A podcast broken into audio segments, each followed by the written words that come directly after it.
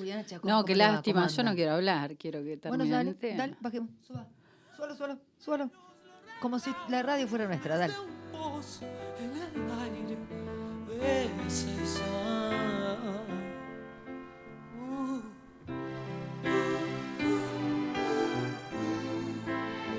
Todos estos años que entré.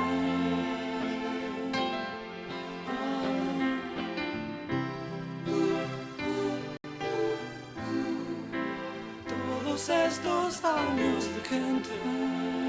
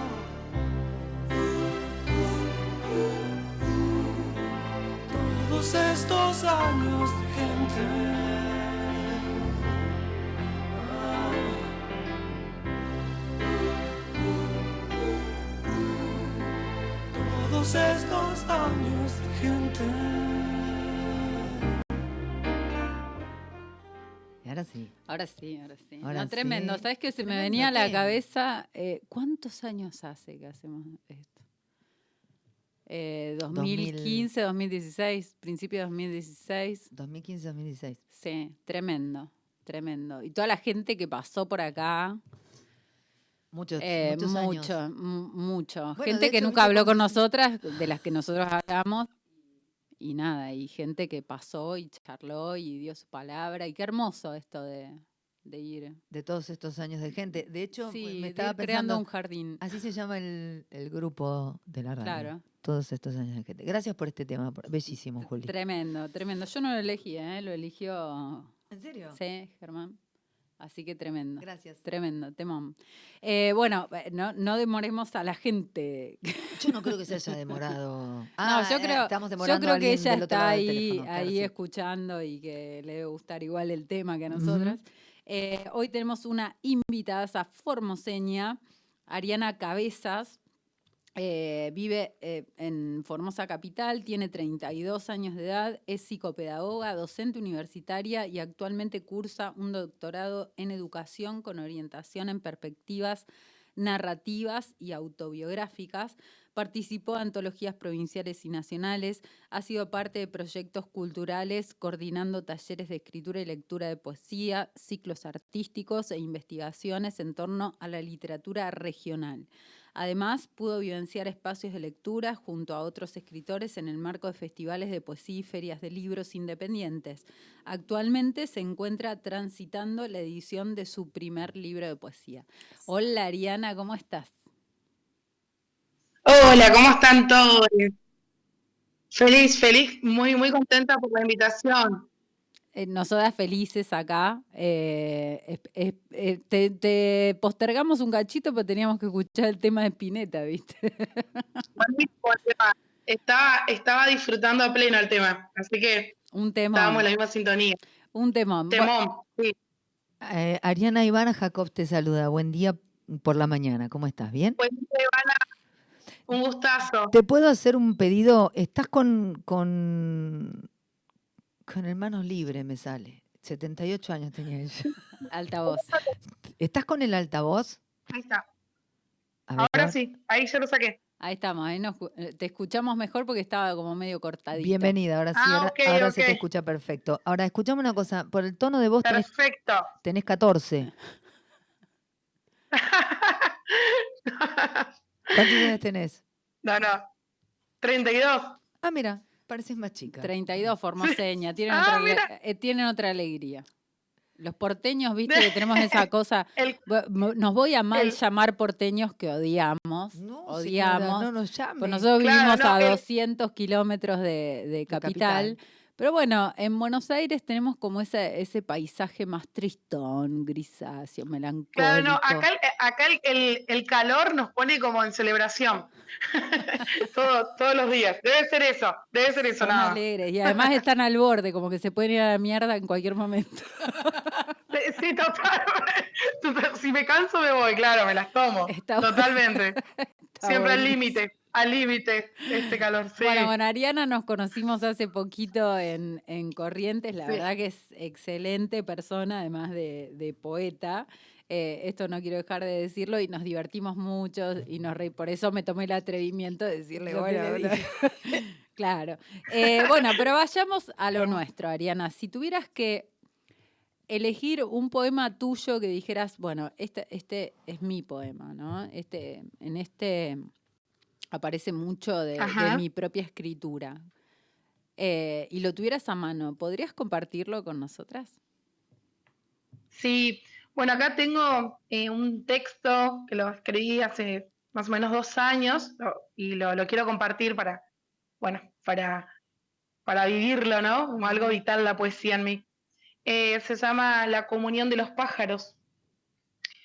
Dice, hay unas migajas en el suelo, los pájaros se acercan, intento tocarlos, siento las formas suaves del viento, los pájaros descansan en un nido, el agua adormece el cuerpo. Uno de ellos me espera hasta volver a casa, un pájaro. Lo veo venir, su canto nunca es el mismo. Lo tomo en mis manos, decido tenerlo o él elige quedarse. Se eleva el sol y observa el árbol, las ramas, la forma en que caen las migajas. Nunca antes pensé en la abundancia. Un pájaro se acerca, celebra el cielo y la tierra cada día. Tremendo. ¿Cómo aparece la naturaleza? ¿Eso, eso es algo que se repite a lo largo de tu poesía o no? Sí, em, estamos en, en pleno eh, proceso de edición con una poeta querida, amiga, grosa, eh, Marina Coronel, ya hace tiempo, y bueno, creo que en esto de, la, de hacer clínica y el acompañamiento, ¿no? Muy necesario, desde mi- desde mi sentir. Bueno, ella, ella fue marcándome, ¿no? Como algunas, sí, algunas reiteraciones, ¿no? Algunos elementos que van como atravesando toda la poética y, y me decía eso. O sea, recién lo, comencé a reflexionar en eso cuando ella me lo, me lo marca, ¿no? Sí, que aparece la, la, la naturaleza, ¿no? Como elemento ahí impregnando los, los textos. Claro, Sí, como, sí. como un elemento poético. ¿Y cómo empezó en vos la, la poesía? ¿Cuándo? Bueno, comencé desde muy pequeña, digamos, en, en la lectura, ¿no? Hacia y desde la lectura en la escuela. Comencé eh, con mi profesora de, de lengua, Ujú. quien llevaba por ahí libros y en los recreos, eh, bueno, ella leía algunas antologías. Y bueno, un día yo era inquieta y, y muy preguntona estar preguntando todo el tiempo lo que, lo que hacían los demás. Y, y me había un libro que decía Alfonsina Storni, un librito de tapa roja, y yo tenía ocho años. Y bueno, le pido a la, a la profesora si, si podía prestármelo, me dice que, que sí, que lo podíamos leer juntas.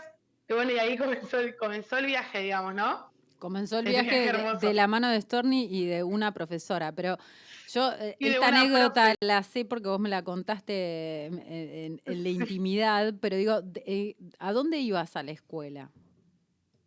¿En qué bueno, lugar? eh, yo más o menos, sí, fui a, eh, vivía en Buenos Aires en, mi, en la primaria y la, y la secundaria la hice en Buenos Aires. Nací acá en Formosa, pero hice primaria y secundaria allá. Iba a una escuela en Almagro. Y mm, cómo es, y fue como un, no sé, la- las clases de la profesora de, de lengua eran como muy, muy hermosas para mí. Y sobre todo los, los recreos con ella, así que eh, ahí es como un referente la, eh, ha marcado, digamos, ha dejado huella. Eh, esto de, profe- de- de vivir en, en Sí. plena urbe, digamos, en plena ciudad y eh, vivir en Formosa, que no estoy diciendo que no sea ciudad, seguramente sí, lo que estoy diciendo es como más cercano a la naturaleza, ¿no? En, otro, en Sí, otra sí. territorialidad. ¿Crees que esos dos territorios aparecen en tu poesía o no? Sí, creo, eh, sí, sí, creo que tuve como una, una, una vida así hasta ahora y muy intermitente en cuanto a los territorios, como siempre permeable, ¿no? Y, y estuve como mucho, muy, mucho tiempo en Buenos Aires, pero ya a fines del colegio secundario me, me volví a mis, a mis tierras y acá en Formosa Capital tr- transito y voy de visitas mucho al campo, al interior de Formosa, donde la naturaleza está como, como fuertemente, ¿no? Eh, presente todos los días y, y, y para mí fui como transitando ambos territorios de las grandes eh, ciudades, digamos, ahí en Buenos Aires, los centros como más, no sé, ¿no? De más, mayor Más magnitud y demás, periférico, densidad. Claro. Sí, y bueno, y entre Formosa y Buenos Aires, pero después ya me, me, me quedé acá. Eh, Ariana, Más y- esto de 18 la centralidad y la periferia, ¿no? Que vos viviste como en carne propia, eh, iniciando una, una primera lectura en la poesía, ¿no? Y después escribiendo. Desde, mm, me cuesta pensar lo periférico, ¿no? Pero digo, desde otra, otra capital, desde otro territorio. Em, digo, ¿lo, lo viviste también en tus lecturas de la poesía? Digo, de- contabas que empezaste a leer Storni, que es una figura central dentro de, de la poesía argentina. Eh, ¿Hiciste un recorrido de lecturas hacia lo más eh, periférico, para llamarlo de alguna manera?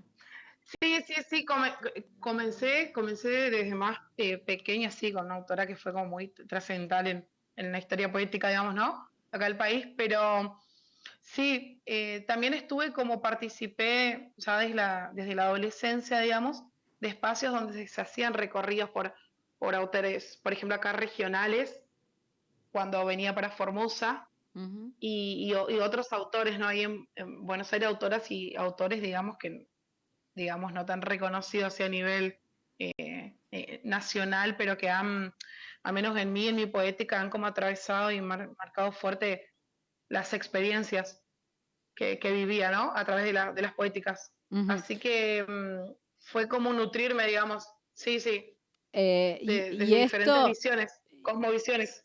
Y, y esto te llevó después a, a ir armando grupos, ciclos y demás, eh, digamos, a, a entender que era con otros, cómo se hacía comunidad, cómo, cómo la poesía iba Sí, sí, circulando. sí. Eh, eh, Sí, ¿Querés ya, contarnos un eh, poquito qué hiciste en relación a eso? Sí, eh, hemos participado, una vez digamos que iba pasando el tiempo y demás, eh, siempre lo que me pasa con la poesía es que es un encuentro con los otros. Ujú, O sea, yo la poesía solitaria creo que lo vi cuando era más, más, más pequeña, digamos, y de la adolescencia fue como, como otra experiencia, ¿no? Eh, en relación siempre a algo comunitario y de conversación permanente, ¿no? De, de, de, de palabra, de, de encuentro, de, de significado con, con, con lesotres. Y acá en Formosa, eh, la poesía me, me, me llevó a esos, a esos lugares, esos sitios, a sitios de, de- de- pensar proyectos pequeñitos, pero siempre con, con otros y donde la poesía estaba como, está eh, latente, fuerte, siempre. Y, y comenzamos sí con compañeras, eh, más o menos co- comencé a los 25, 26 años a armar algunos, algunos ciclos eh, con escasos recursos, Sí. con nada de financiamiento, pero bueno, autogestivos y bueno, y compañeras sí, de la militancia, acá tanto eh, hacemos educación popular ya hace años y bueno, también en el colectivo feminista, entonces como que se trastocan todo el tiempo las, eh, los espacios ¿no? sociales. Ujú. Qué, qué Sí, sí. interesante, ¿no? Porque en un mundo mm, que está abogando por el individualismo, digamos, por la fisura, por la ruptura, por, por Por la no ver a los sí. otros, por no darle voz a los otros, qué interesante, ¿no? Hacer esos, esos movimientos más comunitarios, digamos, más con los demás. exactamente. por ahí a mí, a mí me pasa con la poesía que por ahí siempre te hacen, viste, la pregunta de, de si cuando uno escribe quiere trascender y esas preguntas, Ujú. esas preguntas sin sentido y demás. Sí. Para mí, no sé, siempre digo que para mí, hasta ahora, por, por lo que voy caminando con compañeras y compañeros, mm, a mí me parece que la trascendencia de la poesía es la otredad. O sea, no, no, no, no, no lo puedo ver de, de otra manera. Eso es la trascendencia para mí. Ujú. Y mm, cómo es, y bueno, y, y- y surge la, la, la poesía y mis reflexiones y demás, de, digamos, todo lo que puedo escribir desde los encuentros. Es interesante Y, esto, mm, esto que decís porque, eh, ¿no? Es, eh, la, la poesía tiene sentido a partir de los otros, pero, pero, pero la escritura es, co- es con los otros y a la vez es muy solitaria, ¿no? ¿No la sentís de, de esa manera? Sí, en realidad, sí, en, en realidad a mí me pasa que no lo veo como algo dicotómico eh, al, al proceso, a la vivencia. Eh, yo, yo lo veo como una, una constelación, como que eh, todo el tiempo, o sea, no, no, como que no lo puedo concebir dividido a, al eh, escribir primero en relación a, o pensar en relación a otros y después hacerlo como más íntimo y solitario, porque por más que esté presente, o sea, en el espacio físico sola estoy todo el tiempo, ¿no? Reflexionando, recordando, la memoria ocupa, ocupa para mí como un lugar y la atención muy importante en la escritura, entonces como que recuerdo o me no, hacen que me pro- problematice, ¿no? Mi, mi forma de estar por ahí en el, en el mundo y bueno, y eso siempre es con, con- con los demás, entonces, por más que esté sola, digamos, en un espacio, estoy en conversación eh, todo el tiempo con las experiencias, como que no lo veo como una, una suerte de división, digamos. Esta, esta conversación eh, que traes eh, a cuento, ¿no? De, de- de la escritura co- Sí. como conversación. Eh, digo, hay, hay un borde donde uno eh, hay una conversación con, con los otros que pueden haber sido los maestros en, en- o las voces, digamos, eh, trascendentales que, que te llevaron a la escritura. Hoy nombrabas a Storni, por ejemplo. Eh, Sí, y a la vez hay, hay como un peligro, ¿no? De, de Es- querer copiar, ¿no? De robarles algo. ¿Cómo, cómo lo vivís a eso? ¿Cómo lo, lo sobrellevás en la no, escritura eh, más que vivirlo? Claro, en, en realidad a mí me pasa con, con las lecturas que voy haciendo, desde más chica hasta, hasta hoy, digamos, con los recorridos, que esto de ver, de, de, de- de robar o apropiarse, lo veo, lo veo también, ¿no? Como eh, un ethos así muy, muy posmoderno, muy, muy capitalista. Yo lo veo como donaciones. Eh, son, son donaciones de, de- de sentido, o sea, todos nuestros referentes, todos las, la, eh, los autores y, y- les autores que, que atraviesan, ¿no? que nos interpelan, eh, siento como una suerte de conmoción, ¿no? Para mí la poesía tiene que ver con eso, con una, una conmoción y un sentido, y cuando comienzo una lectura nueva es como, como sentirme interpelada, ¿no? ujú. interpela y atraviesa mis propias creencias, entonces tomo como, como una donación que me está dando ese autor, esa autora, eh, y, y- y me permite seguir caminando y seguir pensando. Mm, No lo vivo en el sentido de, de plagio, o copiar o apropiarse, o de- como algo privado, ¿no? Y que uno va y lo... No, no, no, de propiedad privada. Claro, No, no, no, porque ahí no, también va, medio, va medio emparentado, ¿no? Con esta idea de la palabra propia. ¿Hay palabra Es, propia? es- Uy, una, una gran pregunta. ¿Qué pregunta? Juliana, una gran pregunta. Bueno, pa- ¿Qué para pregunta? charlarla. ¿Existe la Es palabra para propia charlarlo. para vos?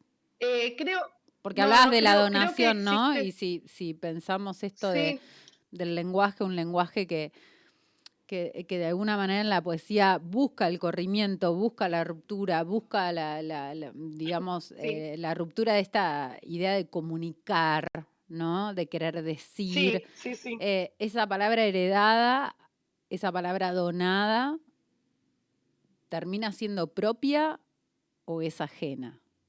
No, no, en, en- en realidad esa, esa donación lo que, lo que para mí, lo, en mi escritura por lo menos, ocupa un lugar como de resignificación todo el tiempo.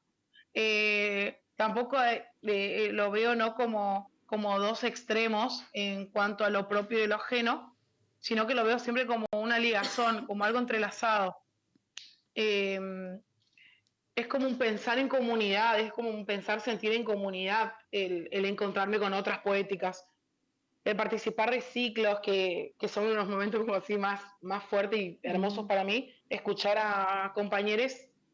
Eh, siento que hay un proceso como de resignificación, pero no, que no puede ser nunca eh, una palabra propia aislada, digamos, como algo aislado, no, no. Eh, es un proceso para mí de resignificación, sí. Eh, que en este proceso de resignificación uno siempre puede como aportar eh, nuevos, no sé, elementos, por ejemplo, nuevos, ¿no?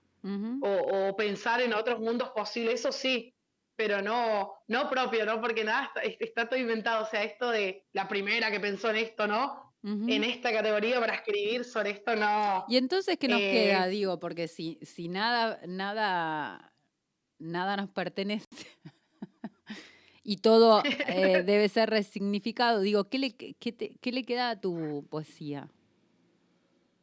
Claro, yo pienso que en el proceso de, resign, de resignificación, o, o, por ahí como yo veo, veo la poesía y la siento, creo que en ese proceso de resignificación es, nos queda tra, eh, transformarnos o reconocernos, re, reconocer la, la, la otredad y a nosotros, digamos, eh, pero todo el tiempo estoy viendo como un proceso de, de, de, transformación y de ir contra el sentido común, digamos. Uh -huh. Pero me parece que eso es como, es palabra, eh, es, es, palabra en comunidad la poesía. Eh, entonces ahí es cuando no veo la distancia, ¿no? Entre lo, lo, ajeno y lo propio. Creo que es ir contra el sentido común y replantearnos, uh -huh. cuestionarnos, como pequeñas hendiduras, ¿no? Intersticios.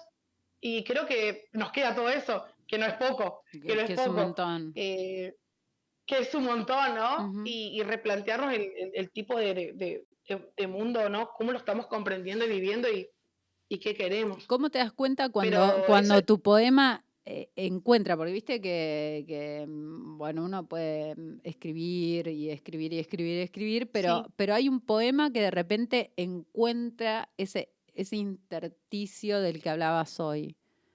¿Cómo, cómo lo reconoces? Sí. ¿Cuándo reconoces que eso sucede, digamos? En, en realidad lo, lo, o sea, lo, lo, reconozco o reflexiono sobre eso que me estás preguntando por ahí con las devoluciones, uh -huh. eh, cuando nos juntamos con, o ya sea o en ciclos para todo el público, con pequeñas comunidades, ¿no? De uh -huh. lecturas, con compañeras y comienzan a hacer como repreguntas, ¿viste? O te van planteando cosas de, o sea, eh, leyeron un texto y te surgen como nuevas preguntas uh -huh. de ese texto. Y te dicen, ah, mira, yo por ejemplo nunca lo había visto así o sentí tal cosa y antes, no sé, nunca relacioné eso. Y ahí pienso que, no sé, hay un, por, lo menos un, un, un, encuentro, una mirada a otra, ¿no? Uh -huh. Y no sé, creo que por ahí la, la, la, la poesía tiene, tiene sentido. Tiene uh -huh. sentido y cuerpo ahí.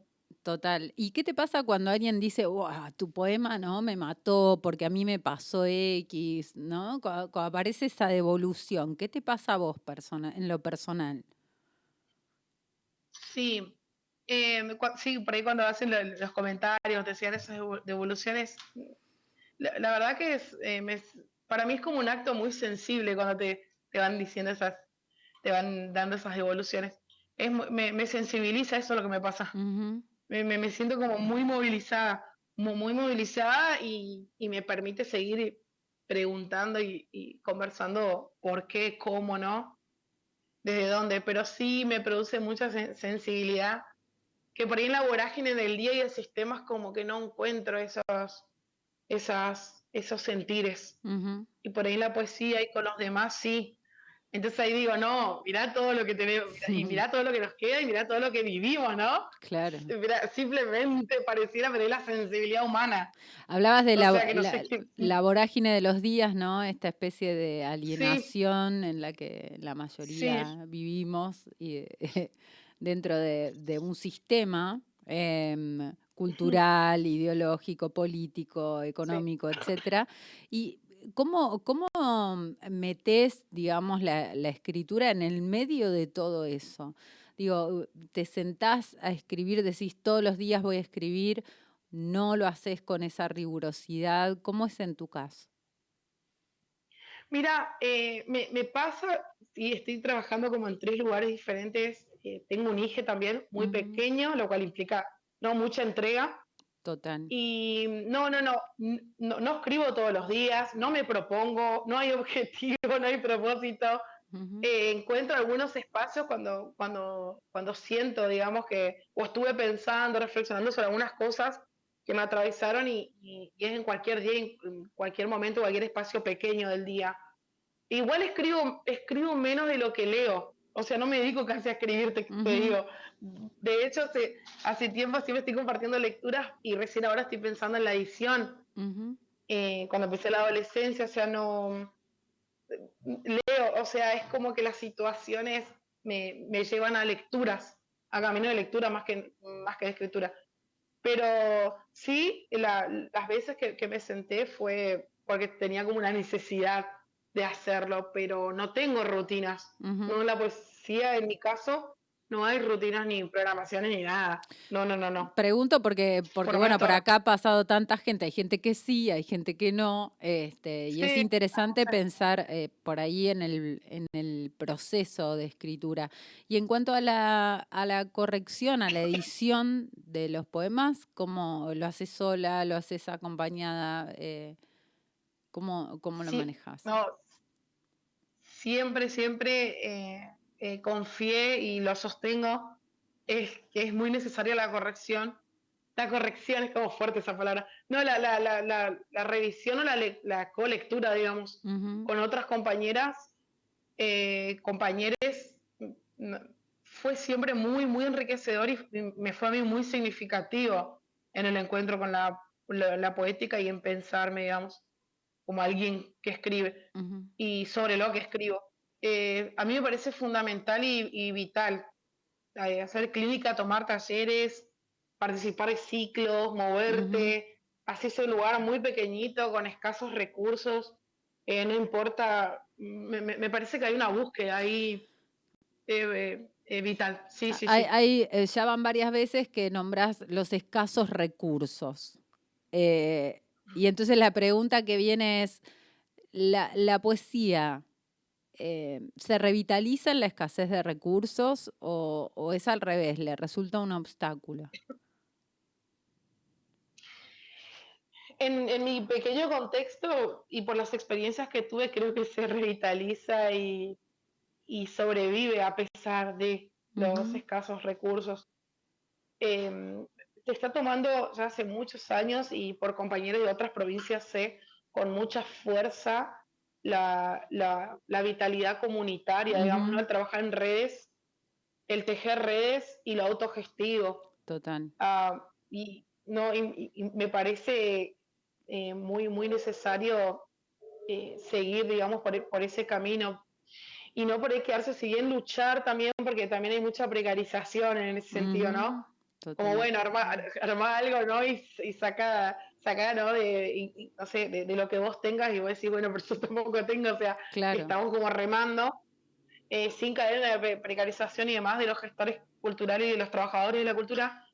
Eh, a, a mí me parece que, que, que no hay que dejar eh, morir ni, ni, ni que agonice en ese sentido la, la gestión, ¿no? Eh, creo que hay que, que seguir y, y un, un camino por ahí posible es trabajar en redes para esa revitalización.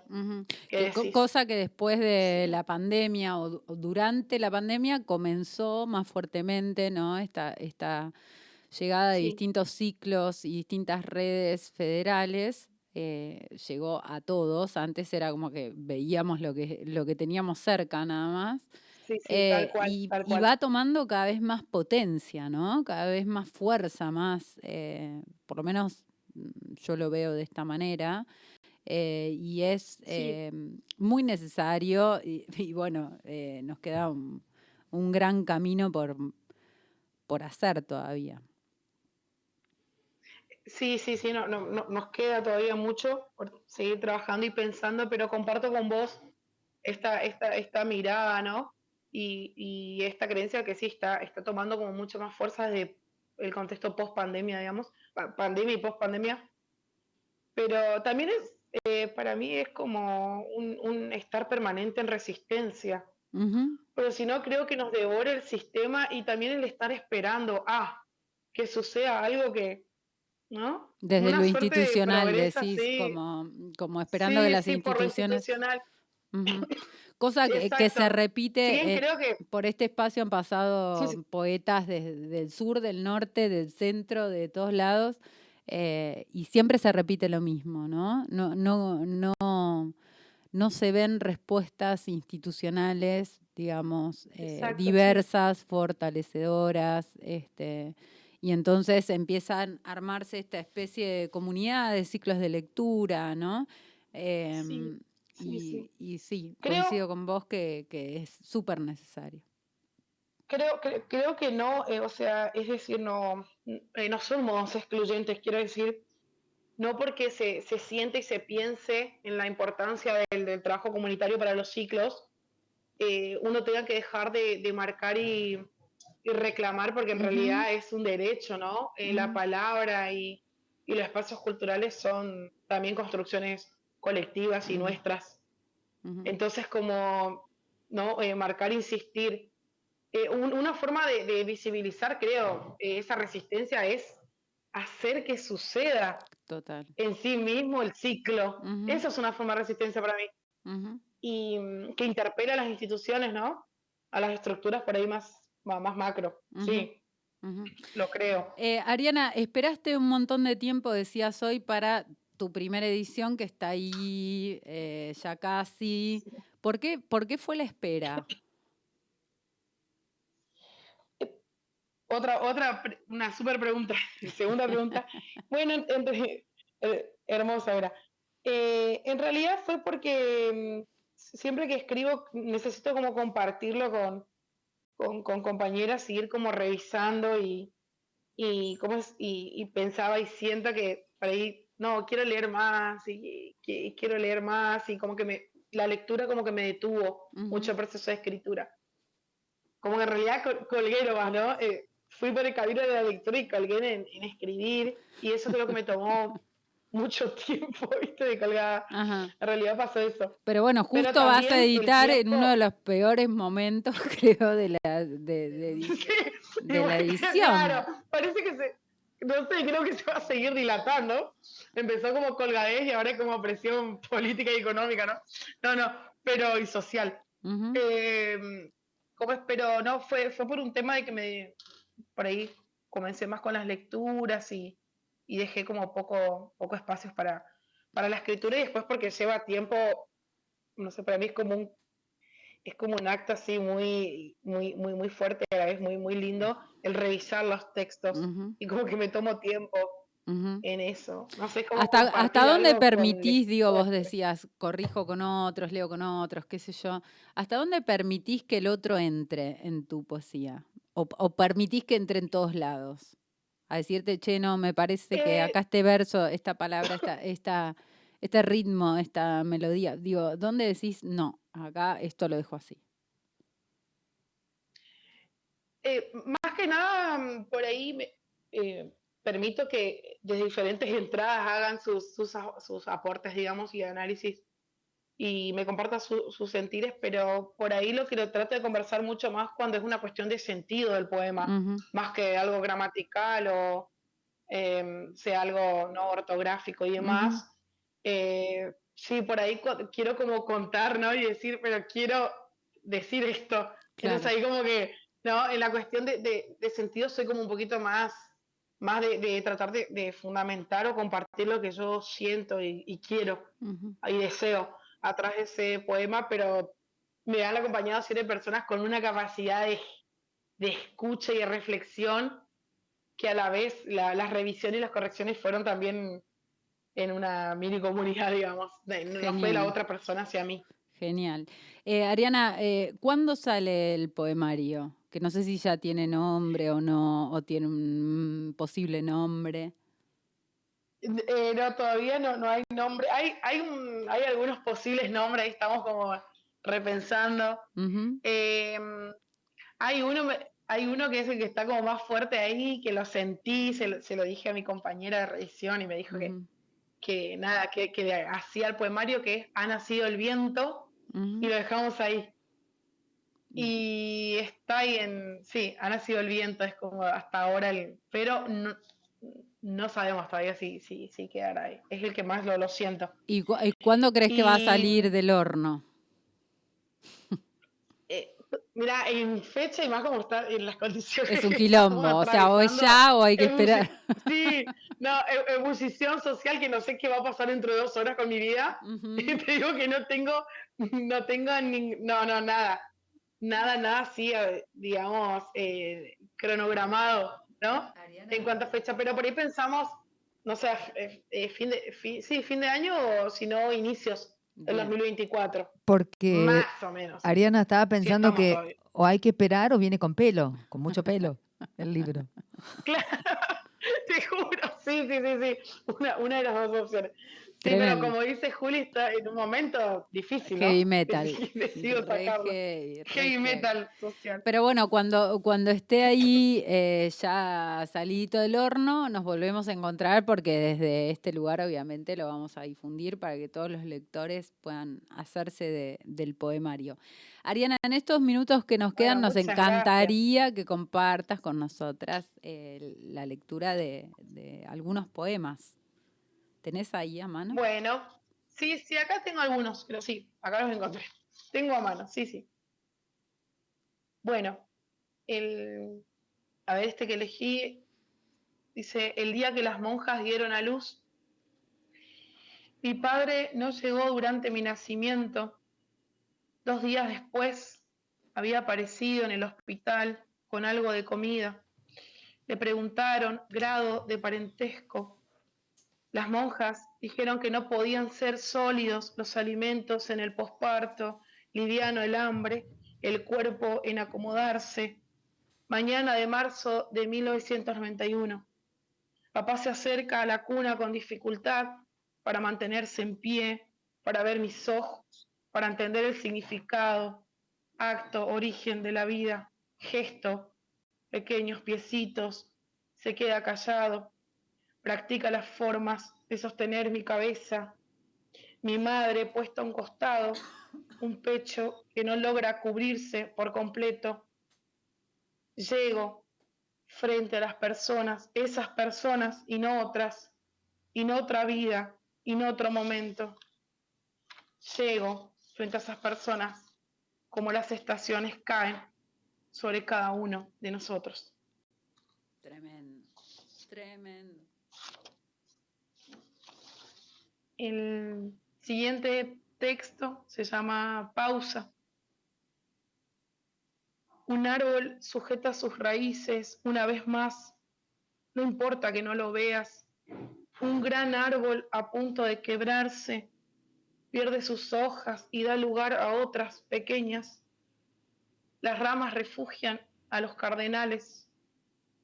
Una flor brota despacio todo puede la intemperie. Tu cuerpo atardece, en él se arraiga el sol como un niño a sus primeras palabras.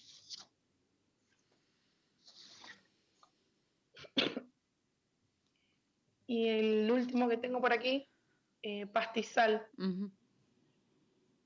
El río se convierte en gotas pequeñas sobre las cuales apoyo mis manos y dejo que sigan su curso.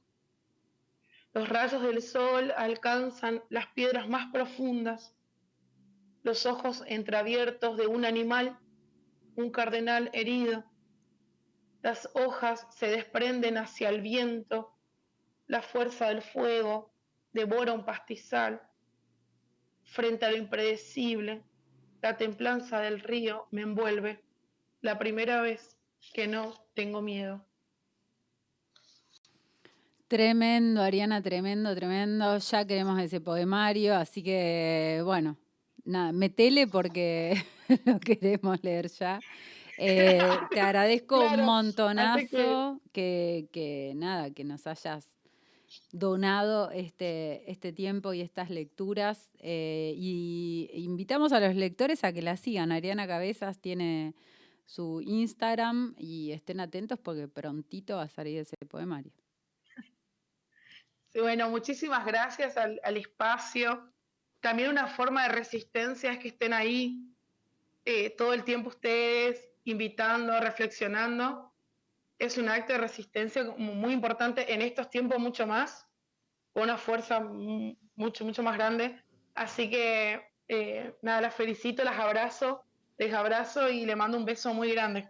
Ojalá nos abracemos prontito y mil gracias, pues la verdad que emociona y es verdad. Ojalá. eh, acá hay, hay un puesto de resistencia. Un abrazo. Exactamente. Un abrazo Un fuerte. abrazo, Juli, a todo el equipo, Ivana. Un abrazo. Chao, chao. Un beso.